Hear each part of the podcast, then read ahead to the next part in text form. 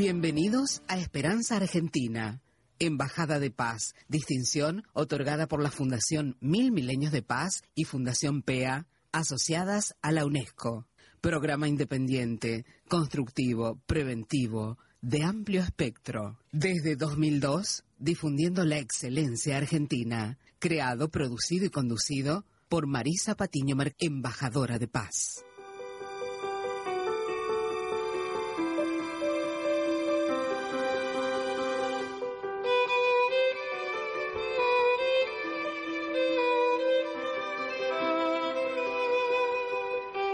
Bienvenidos ¿eh? a Esperanza Argentina y Global. Los abraza fuertemente Marisa Patiño, directora y productora de Esperanza Argentina, embajadora de paz. ¿eh?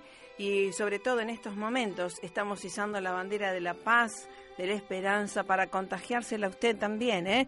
para que en este aquí ahora, desde su móvil, desde su radio, desde online, desde la www.fmaz.com.ar y también desde después, desde nuestro podcast que tenemos en nuestra página oficial web www.esperanzaargentina.com.ar nos pueda escuchar y esto justamente es para que usted disfrute de estas herramientas que en cada uno de nuestros programas les obsequiamos porque creemos que usted se merece lo mejor y por eso invito a nuestro equipo de expertos en cada una de las áreas. ¿eh?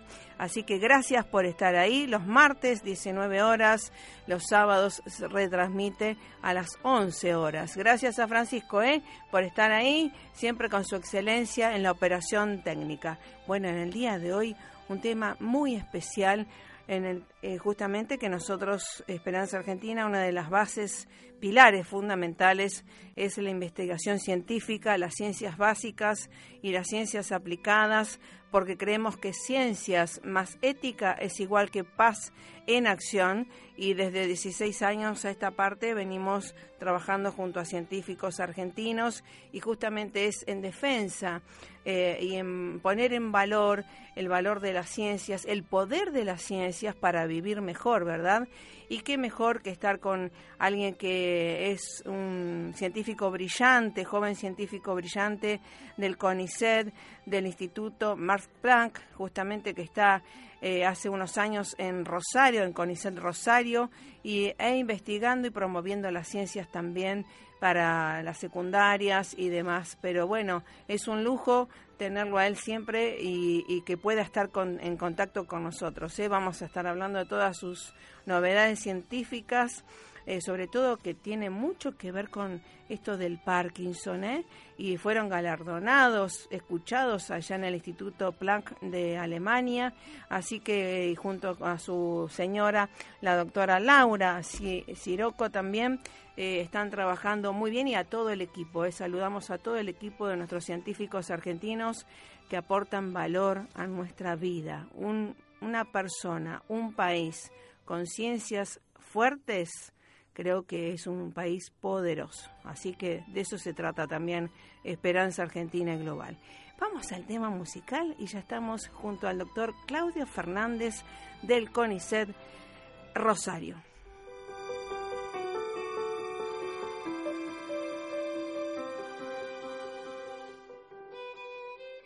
Esperanza Argentina y su CEO Marisa Patiño, embajada y embajadora de paz, distinción y misión recibida de Fundación Mil Milenios de Paz y Fundación PEA UNESCO desde 2011 a la fecha.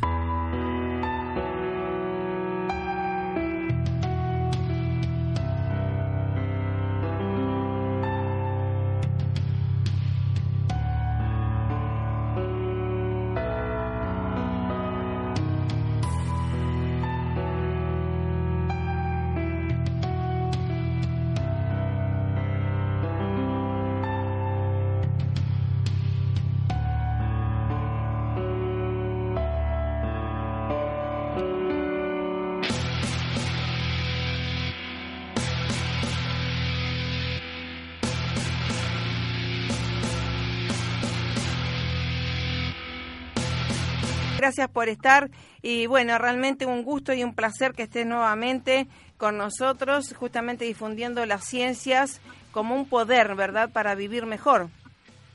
Sí, como una manera de, transformar la vida de la gente, ¿no? Este, la ciencia y el conocimiento es, eh, eh, es eh, lo que a nosotros, o a mí en particular, y a muchos de nosotros, nos, nos ha permitido nivelarnos social, cultural y económicamente, ¿no? Así que para muchos de nosotros la ciencia, el conocimiento, la educación pública han, han sido realmente instrumentos eh, claves muy importantes de transformación social. Tal cual, tal cual. Cuéntales un poco a la gente eh, nuevamente tu historia, porque realmente eh, nos gusta trabajar con las evidencias, que las ciencias es poder para vivir y transformar su propia vida, ¿no? Y la de los demás. seguro, seguro, seguro. Eh, básicamente yo nací en una, en una familia de clase baja, eh, nada que relacionado con la ciencia. Mi papá era letero, mi mamá era ama de casa, son, eh, y en un contexto social que nada tenía que ver con el conocimiento, con la ciencia, con la educación y con la universidad. Y, mi mamá fue la fuerza impulsora de que uno comenzara a desarrollar la idea de un sueño de un estudio universitario y a partir de eso eh, nos fuimos dando cuenta y me fui dando cuenta que la educación pública y fundamentalmente la, la universidad pública era la única herramienta que nosotros eh, teníamos por, por nuestro contexto para poder de alguna manera nivelarnos e igualarnos social, cultural y económicamente y, transformarnos y, y, llegar a, hacer lo que uno afortunadamente es hoy, Tal cual, tal cual.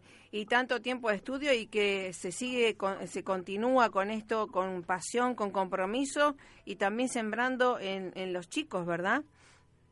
Sí, seguro, seguro. Eh, eh, es importante eh, esta concepción de, nosotros tenemos distintas maneras de comunicar la ciencia, tenemos revistas especializadas en la cual comunicamos el conocimiento que generamos, pero yo creo que es eh, fundamental eh, acercar la ciencia a la comunidad eh, para sembrar la idea de que el conocimiento y la ciencia y la ciencia no deben ser entendidas como el privilegio eh, de unos pocos, sino como un bien social eh, y, en su en este devenir la el hecho de que de que uno está con este tipo de acciones acercando la ciencia a los más jóvenes a los estudiantes de, de medio de educación fundamentalmente es devolviendo un poco eh, de todo o de lo mucho que uno recibió a partir de la educación pública. Tal cual, tal cual. Y que justamente, eh, ¿cuántos años de, egresado, doctor Claudio Fernández? Yo me recibí de farmacéutico y de bioquímico de dos carreras en seis años, en el año eh, 91, en el año 95 me doctoré. Luego estuve en Chicago, eh, Italia, Alemania, en la ciudad de Göttingen, eh, que es donde me capacité definitivamente. Eh, y luego volví a la Argentina y a trabajando ya como director de un instituto nacional en la República Argentina, la ciudad de Rosario. Así que mi formación universitaria comenzó en el año 85, 86, y uno está formándose, capacitándose y adquiriendo conocimiento permanentemente. Tal cual, tal cual. Y por eso nos enorgullece, ¿verdad? Tanto. Y que justamente cuéntale a la gente y sobre todo a Rosario y a, todo el mundo, porque lo van a escuchar en todo el mundo, el privilegio de tener este instituto Max Planck acá en, en Rosario, en el CONICET Rosario, y todos los beneficios que tiene eh, tener todos estos talentos y además toda la parte instrumental de este instituto, porque es reconocido en el mundo y tener una sede acá es algo supremo, ¿verdad? Sí, sí, te agradezco, te agradezco que lo menciones y, y, me, gusta mucho que, que, lo sepas eh, y, que conozcas lo que, lo que implica eh, en el mundo de la ciencia la sociedad Max Planck que tiene 83 institutos distribuidos en Alemania investigación científica, con, con un pache, con un financiamiento anual de 2.500 millones de euros. es la segunda productora de premios Nobel a nivel mundial en el área de la física, la química y la biología, luego de la Universidad de Harvard, y en particular la ciudad en la cual yo me capacité, que es la ciudad de Göttingen, eh, tiene 40.000 habitantes fijos, 80.000 estudiantes universitarios, porque es una ciudad universitaria, y 47 premios Nobel asociados, wow. que implica una, una, la más alta densidad en el mundo de premios Nobel y que en realidad eh, uno está interactuando y que la sociedad Matlán, fundamentalmente el Instituto de Biofísica Química eh, de Göttingen, cuyo último producto de premio Nobel es Stefan Helm, premio Nobel de Química en el año 2014, es decir, es historia reciente, no antigua, eh, tenga, haya decidido abrir un, un instituto de esta envergadura en, en Latinoamérica, en la ciudad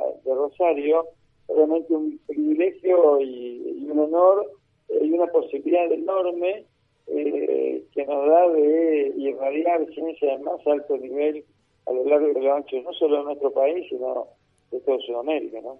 Claro, sí, sí, justamente y mm, siempre cuando uno ve este, los programas científicos eh, desde la NASA, desde todo, ¿no? Eh, digamos, cómo los países industrializados se posicionan y, compiten a través de estas cuestiones científicas y técnicas, eh, creo que tenemos que focalizar mucho más en nuestras ciencias, que tenemos talentos y que como vos y demás, tantos científicos han estado y, dan cátedras en el exterior. Sí, sí, es muy, es muy importante también comprender eh, por ahí que, digamos, nosotros en esto, Argentina en particular, el, eh, tenemos un poco la fortuna de que el talento está a la vuelta de la esquina, por ser una, una jerga poco popular. Eh, lo que importa es la perseverancia, ¿no? yo me considero, yo me considero, si vos me permitís, un tipo curioso y perseverante más que talentoso.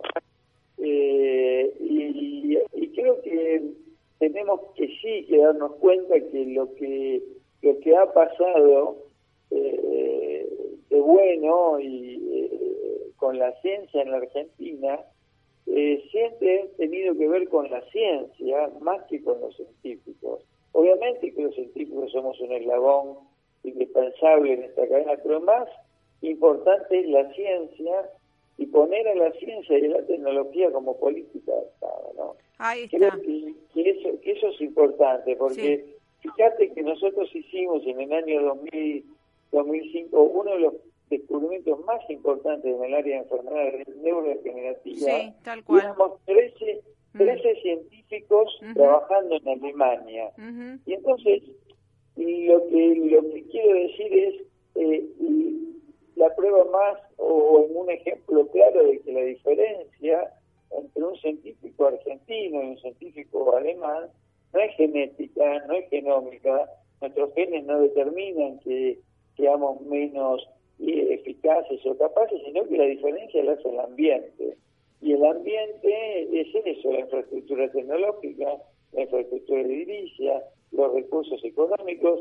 Lo que habíamos tenido en Alemania en ese momento era el ambiente. El ambiente que luego se pudo construir en Argentina. Por eso eh, quiero por ahí, si me lo permitís, sí, eh, Marisa, dejar estos mensajes que a mí me parece que es mucho más importante la ciencia que los científicos, porque si no tenemos una ciencia y una tecnología como política de Estado, mal podemos los científicos expresarnos y generar conocimiento para nuestra comunidad. Eh, no, eh, sí, y además, eh, desde afuera que uno ve como, digamos, la geopolítica también y que sabemos, ¿no?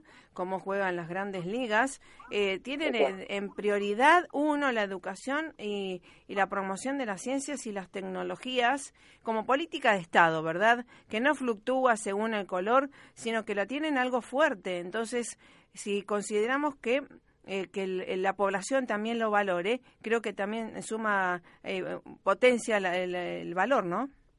Totalmente, fíjate que no es hoy lo que diferencia a un país rico de un país pobre es la cantidad y la calidad de conocimiento generado. Eh, Alemania le fue muy mal cuando trató de conquistar Europa eh, a partir de su poder bélico, pero le fue muy bien conquistando Europa eh, a través del desarrollo científico y tecnológico. Hoy es potencia a nivel mundial a través de todo ese desarrollo científico y tecnológico. No hay nadie que no le compre tecnología a Alemania. Tal cual. Eh, no, y además, este, claro, con eh, los índices de alta calidad, ¿no? Eh, de excelencia que tienen, ¿no? Por eso es... Exactamente, ¿Mm? exactamente, porque eso se derrama luego en, la economía en el país. Eso lo entienden muy bien, que es también una tarea pendiente y, y por eso es es muy loable y me gusta mucho la tarea que vos hacer continua en el tiempo porque eh, en Alemania el ciudadano eh, entiende perfectamente que la ciencia y la tecnología es un elemento de transformación, de soberanía económica y de, y de, y de independencia y de desarrollo, y que si no se apoya en la ciencia y tecnología no, no se desarrolla un país, y aquí lamentablemente eso no se entiende y no se ha entendido tampoco porque los científicos no hemos sido capaces de comunicar la ciencia a la comunidad y explicarles por qué. Por eso esta puerta que vos nos abrís, eh, sostenida en el tiempo, y esta labor que vos desarrollás, es muy, pero muy importante, porque es importante llegar a la, a la comunidad con un mensaje claro de por qué la ciencia es importante y por qué necesitamos tener una, una política de Estado en ciencia y tecnología en la cual se apoye el desarrollo del país. Tal cual, tal cual. Y que nos da tanto placer, ¿verdad? Y que justamente en esto de las enfermedades neurodegenerativas que hablaste y que son ejemplo y han presentado los trabajos en Alemania ustedes, hablanos porque, bueno, sabemos que el Alzheimer eh, es una de las posibles va, pandemia, y, pero también el Parkinson que ustedes han investigado. Cuéntame un poco, porque no todo el mundo sabe qué es el Parkinson y, y lo que lo causa. Básicamente son enfermedades asociadas a la vejez, en alto porcentaje son enfermedades que se desarrollan después de los 60, 65 años, el 1% de la población Estados Unidos por arriba de 65 años tiene Alzheimer, son consideradas las, las próximas epidemias del futuro y por eso el gran, hay un gran interés en toda la, salud pública de los países desarrollados para tratar de desarrollar un esquema terapéutico que no solamente prevenga, sino que cure este tipo eh, de patologías.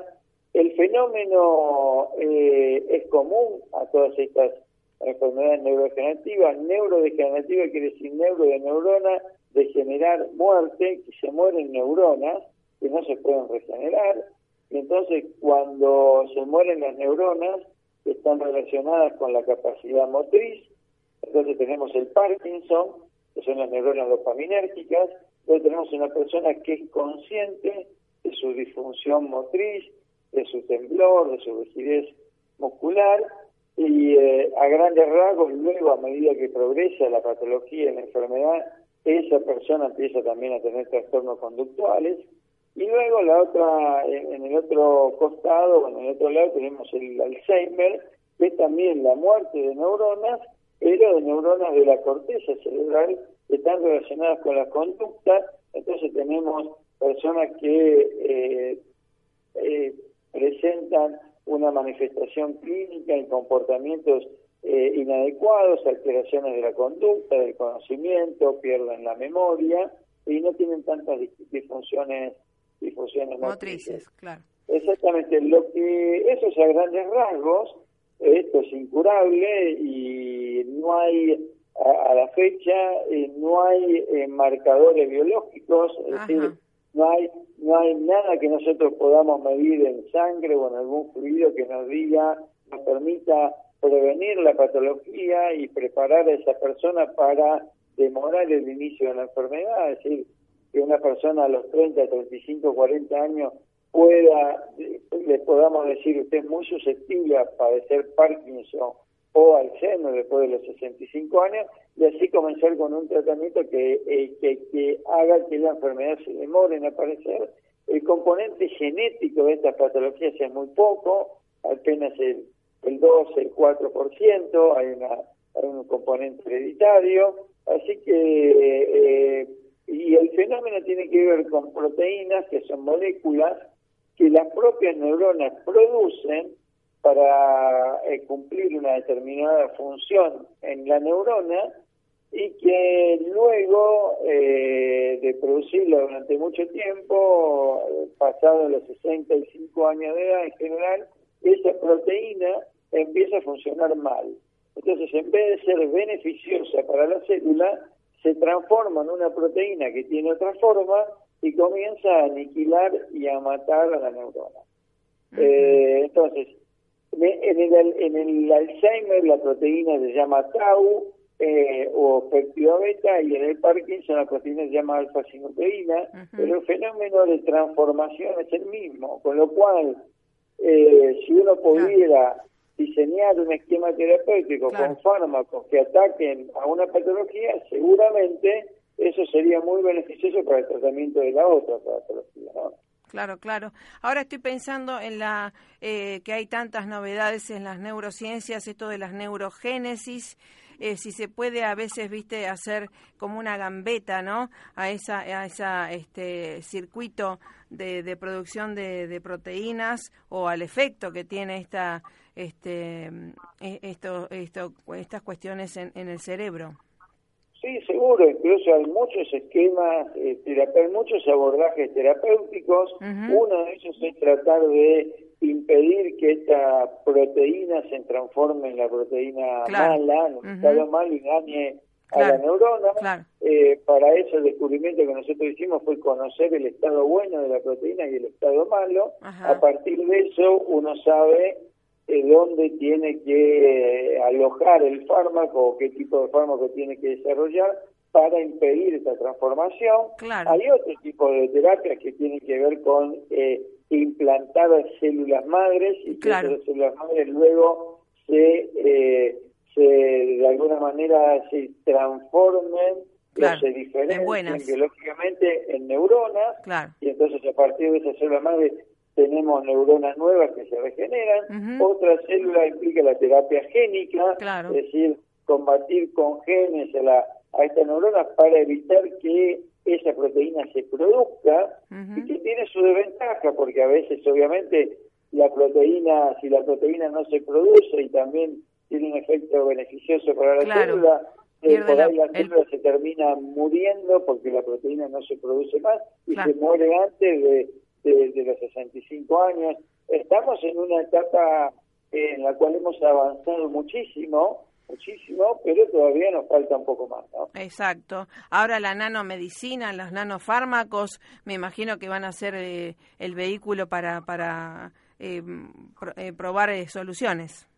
Totalmente, los nanofármacos son fundamentales para poder alojar el fármaco en una determinada región u órgano eh, del, organismo, en el caso particular nuestro, para poder alojarlo en una determinada neurona, es clave que ese fármaco atraviese la barrera hematoencefálica, pero que a su vez sea conducido específicamente a ese lugar para justamente reducir la, la posibilidad de efectos secundarios en un órgano tan tan clave, mm, ¿no? Como es y tan esencial como es el cerebro. Tal cual, tal cual.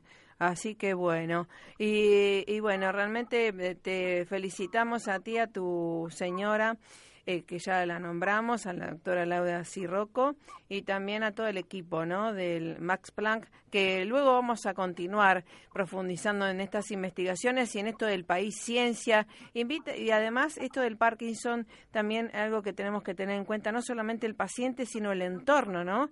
que hay que preparar también para... Eh, la, eh, esto del caminar junto a un paciente con Parkinson. Exacto, es una, enfermedad devastadora de lo que es el contexto familiar y social del paciente, ¿no?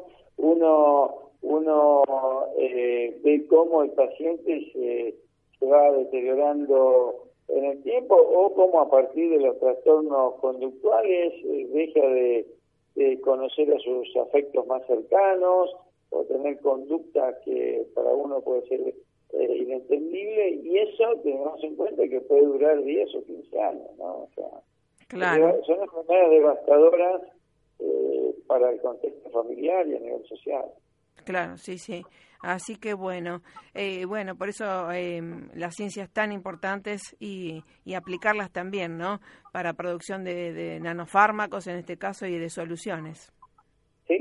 Totalmente, mm. totalmente. Es una de las áreas eh, que más desarrollo ha tenido, la neurociencia, eh, la neurobiología. Claro. Eh, y, y, es importante, es importante todos los avances, pero como, como es un eh, un entramado tan complejo en el cerebro eh, que todavía estamos tratando de, comprender algunas de, sus funciones y, sus relaciones interneuronales, esto lleva, esto lleva un tiempo, lleva un tiempo. Exacto. Sin embargo, los avances han sido notables. Sí, sí, en la última década los avances han...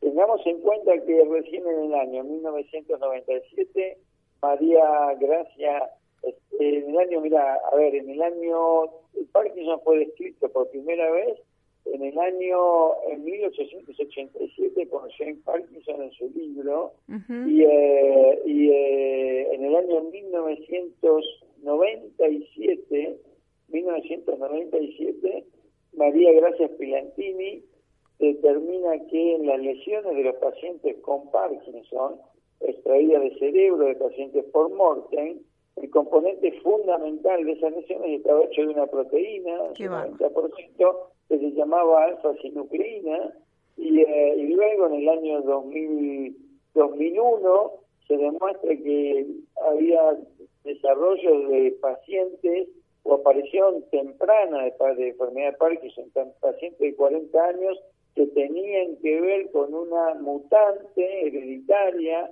de esta, de esta proteína y en el año 2005 nosotros reportamos la primera estructura tridimensional de la proteína que permite un abordaje terapéutico y así vamos, ¿no? O sea, el avance ha sido el avance ha sido eh, realmente impresionante. Tal cual. Pero pensamos, nos, nos enfrentamos ante un a un enemigo en un entramado muy, muy, muy complejo. Exactamente. hay que ser muy cauteloso. Exactamente. Así que bueno, ¿qué le podemos decir eh, al paciente y al, al, entorno familiar de estas enfermedades neurodegenerativas? Bueno, eso, imagínate, eso eh, me parece que es una... Yo hablo mucho con los pacientes, a pesar de que no soy eh, médico, soy científico, para mí es muy importante hablar con el paciente para decirle en qué fase de la investigación estamos, pero quizás siendo un poco egoísta, que no pretendo serlo, es para darme cuenta y, eh, eh, y, retomar de para quién trabajo, ¿no? Que no es una proteína en un tubo de ensayo, claro, exacto. Es la persona, claro. es la persona y la esperanza para esa persona, es la cura para esa persona. Tal Eso para mí es clave lo otro ya tiene que ver más con un componente más psicológico. Tal cual. Y esa es tarea de los psicólogos y pedagogos de cómo hablarle a la familia y cómo manejar eh, la, la inestabilidad del paciente en este tipo de patología. Eso es algo que, que yo no estoy preparado para, para, para hablar ni con el paciente ni ni con la ni con la, familia, sí que yo sí que yo eh, continuamente lo recibo en mi instituto porque sale algo publicado en un diario que vienen a ver y yo lo recibo porque para explicarle porque me parece que esa persona que se llegó hasta ahí tiene que ser recibida tiene uno le tiene que explicar en lo que está trabajando y, eh, y para nosotros para darnos cuenta que todos los problemas que nosotros podamos tener desde el punto de vista del abordaje científico son nada con respecto a la persona, a los problemas que tiene esa persona que está enfrente de nosotros. Exactamente, exactamente. Por eso hay que apoyar a las ciencias eh, con políticas de Estado sustentables, ¿verdad? Exactamente, y para eso es clave que la gente entienda por qué es importante la ciencia. Exactamente, Y son muy importantes los comunicadores eh, como vos y, y, la existencia de este tipo de, de, programas y de alternativas y de y, de canales que, se abren continuamente. Sé que sos una persona muy preocupada por esto y, soy yo el que realmente eh, cuando vos decís gracias gracias yo te agradezco a vos por la por el trabajo que estás haciendo porque es muy importante eh, y lo hacemos a conciencia y con mucha pasión y compromiso realmente. Y se nota. Sí. Así que bueno, gracias eh, porque te admiramos a vos, a tu señora y a todo el equipo del CONICET y del Instituto Max Planck, porque esto continuará como siempre hacemos. También somos persistentes, también somos curiosos y nos gusta que los chicos también no pierdan esa curiosidad, porque el, el niño ya es científico nato, ¿verdad? Totalmente, totalmente. Es. cuestión de vehiculizar esa vocación, claro. despertarla, hacerla evidente y vehiculizarla. Ahí está. Así que bueno, hasta la próxima, doctor Claudio Fernández, un ser brillante ¿eh?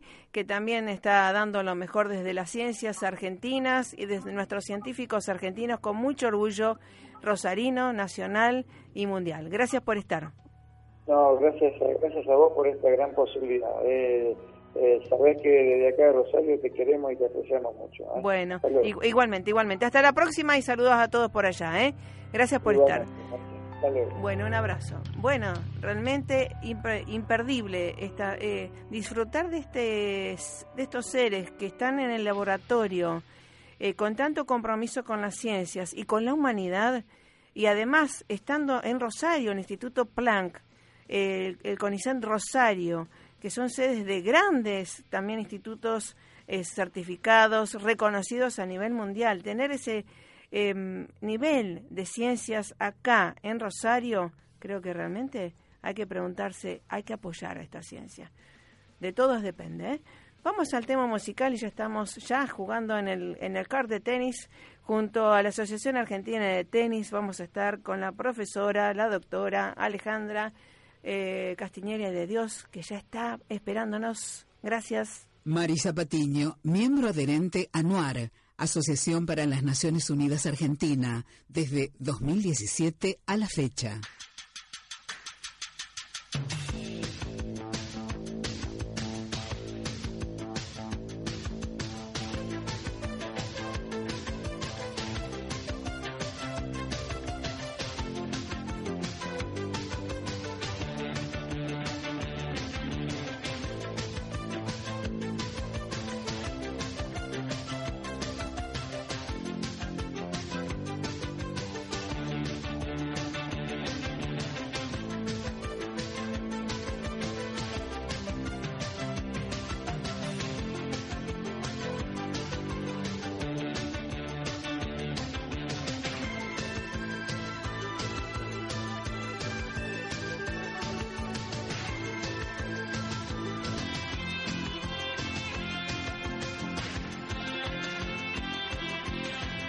Hola, con Alejandra Castiñeria de Dios.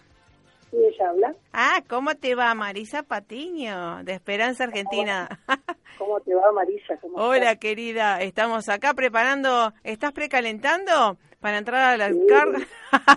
Bastante, ¿no? Tomando un cafecito. Ah, está muy bien. Bueno, te felicito por tu labor realmente desde la Asociación Argentina de Tenis, todo lo que estás haciendo, lo que has hecho y que siempre estás junto Esperanza Argentina y Global, dando las buenas nuevas, ¿verdad? Sí, bueno, te seguimos, te, apreciamos, sabemos lo que vos haces con el deporte, sabemos que vos le das un, un plus necesario que tiene que ver con los valores y que tiene que ver con la superación individual, ¿no? que es la faceta del deporte que por lo menos a mí más me gusta. Tal cual, tal cual. Y justamente estás en, en, en, un break también de una conferencia que estuviste dando, que me parece muy bien y un honor que estés compartiendo estos minutos con nosotros en esto de, eh, cuéntanos un poquito qué dijiste, qué compartiste en esta, en esta charla de hoy allá en, en, Buenos Aires. la verdad que tuve una invitación muy, muy linda del Comité Central de la Unión Cívica Radical y me invitaron a hablar del tema de abuso y del lenguaje sexista en el deporte. Eh, así que bueno, eso es un tema que, también yo vengo abordando en distintos espacios a los que pertenezco.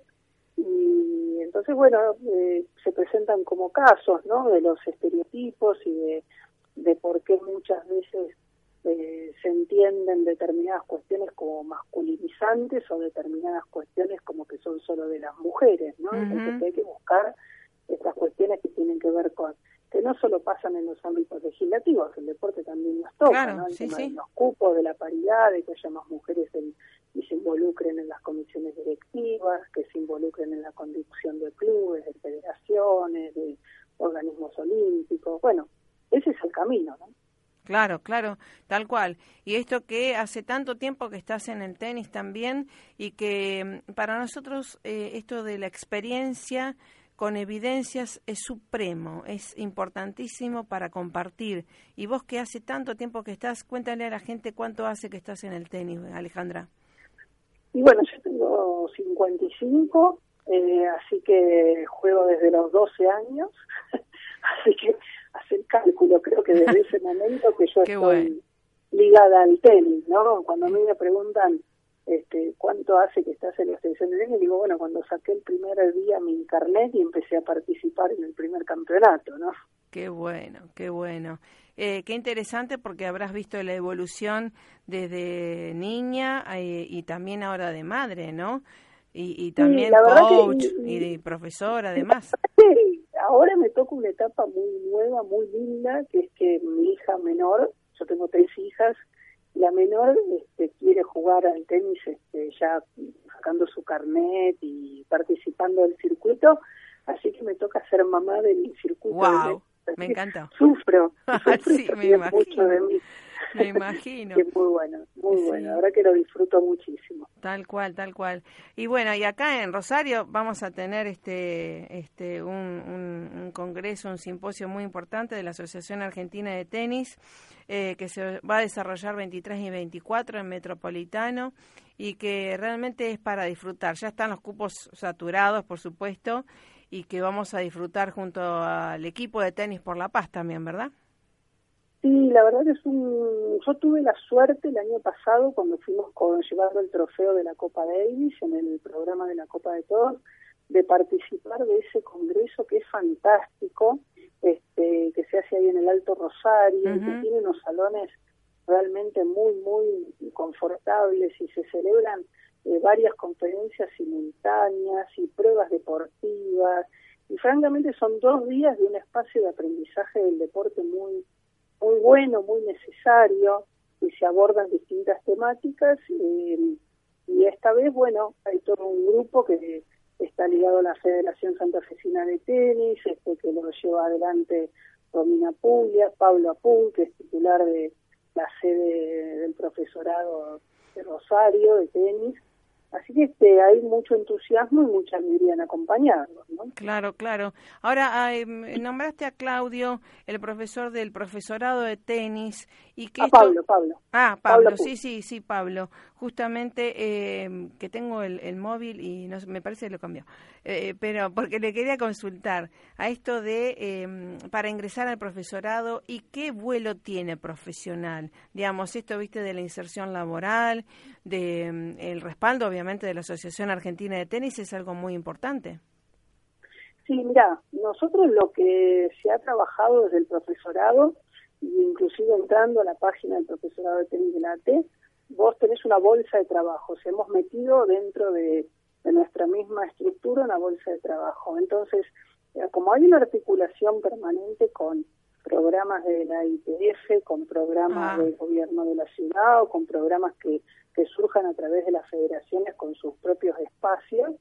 Eh, buscamos que eh, los chicos vayan teniendo prácticas pedagógicas en los clubes, en distintos programas oficiales y es la manera de irlos insertando en el mercado. Claro, claro. Ajá. Este, esa es un poco la, la forma y también, digamos, la, la alternativa de ir teniendo eh, egresados que han sido evaluados desde el profesorado del ATE, bueno, la posibilidad también de tener legajos bastante completos y acabados de cada profesional.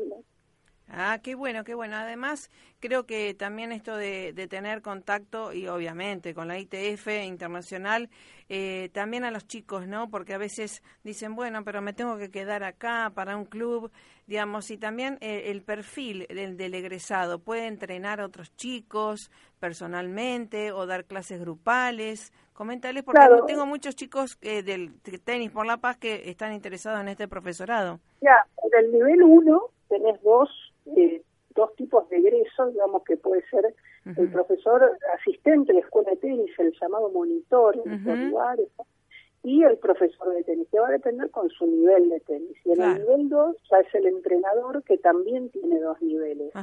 ¿sí?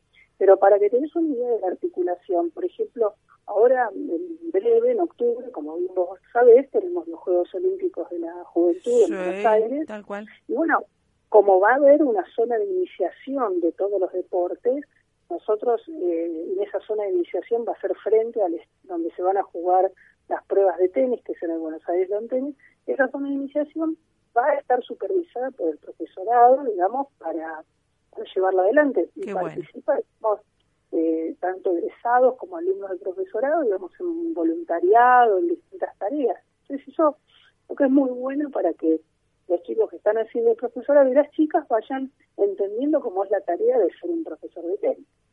Ay, qué interesante, qué bien, te felicito porque realmente eh, hay muchos chicos que eh, obviamente les encanta el tenis, lo tomaron medio tarde, a lo mejor en el tiempo no cronológico, y que obviamente eh, les gusta las ciencias, pero también les gusta ser profesor de tenis, en este caso, ¿no? tiene, perdona que te interrumpa Marisa, tiene un tema muy, muy importante, que es que no, no podés egresar mm. y no terminaste tu ciclo secundario. Ah, me parece genial.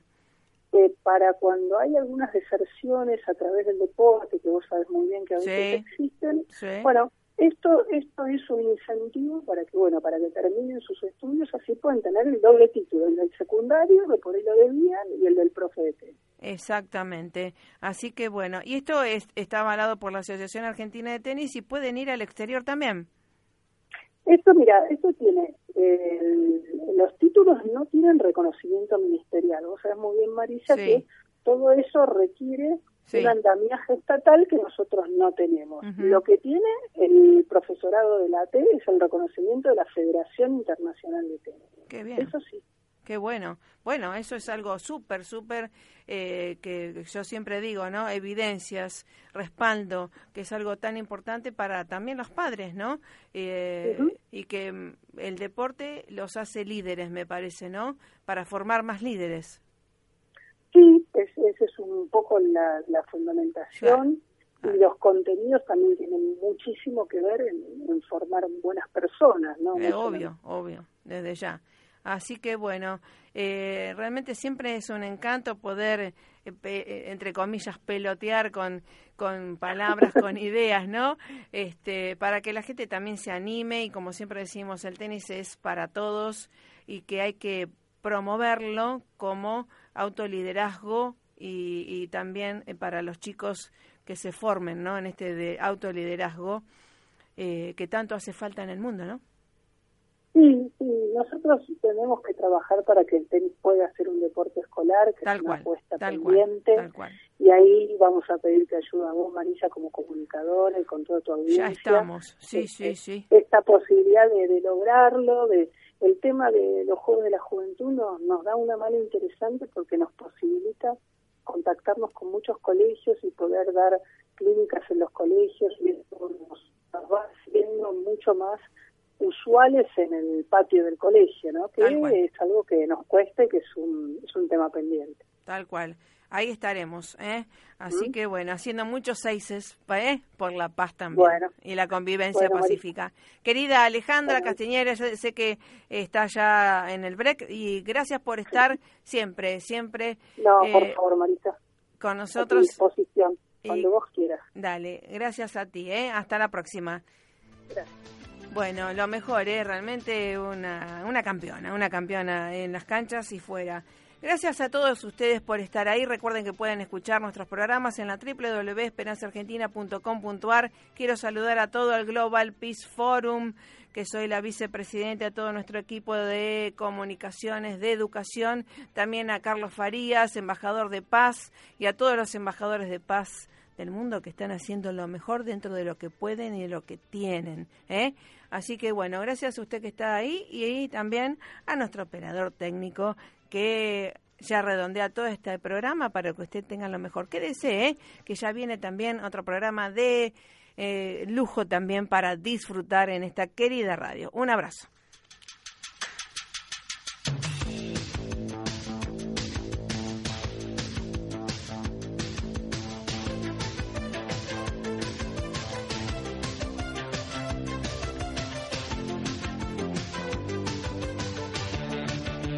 Todas nuestras este, eh, cosas, nuestra bandera de la paz que estamos izando siempre ¿eh? desde nuestro corazón hacia desde Esperanza Argentina y global hacia toda la humanidad. Los abrazamos siempre fuertemente. ¿eh? Recuerde que siempre pueden descargar nuestros audios educativos y motivacionales con los expertos que siempre trabajamos desde hace 16 años y cada vez los expandimos más, gracias a Dios y que bueno, doy gracias a Dios que me han designado vicepresidente del Global Peace Forum. Voy a saludar también a los jóvenes latinoamericanos, a Dante Peña Garay, a todas mis compañeras eh, y compañeros de, mm, del área comunicación, educación, eh, de todas mis áreas que estamos trabajando en equipo eficaz, mostrando evidencias eh, y dejando lo mejor para que usted pueda liderar su propia vida y mejorarse sobre todo y también quiero saludar eh, a todos los oyentes que nos piden también algunos temas y los vamos eh, trayendo, por supuesto. Eh, hay algunos que obviamente tenemos a los expertos en, en diferentes lugares de, del mundo que a veces están dando conferencias y no nos coincide el horario, simplemente eso. Pero bueno, siempre estamos atentos a lo que usted necesita para estar mejor, ¿sí? Eh, recuerde que siempre estamos en la www.esperanzaargentina.com.ar. Ahí tienen nuestros editoriales tan interesantes, junto a invitados de lujo. También tienen nuestros, toda nuestra trayectoria, nuestros principios, nuestros pilares, las áreas y todas nuestras redes sociales que usted nos puede consultar también. Siempre estamos a su disposición dándole lo mejor porque usted se merece lo mejor, ¿verdad? Bueno, gracias Francisco, gracias a ustedes por estar ahí. Pasará más que bien un caldito, algo caliente. Y si no, a trotar un poquito en casa, que nos hace a todos bien un poquito de gym. Conéctese con lo mejor de su ser interior. Siempre le va a ir mejor así. Gracias.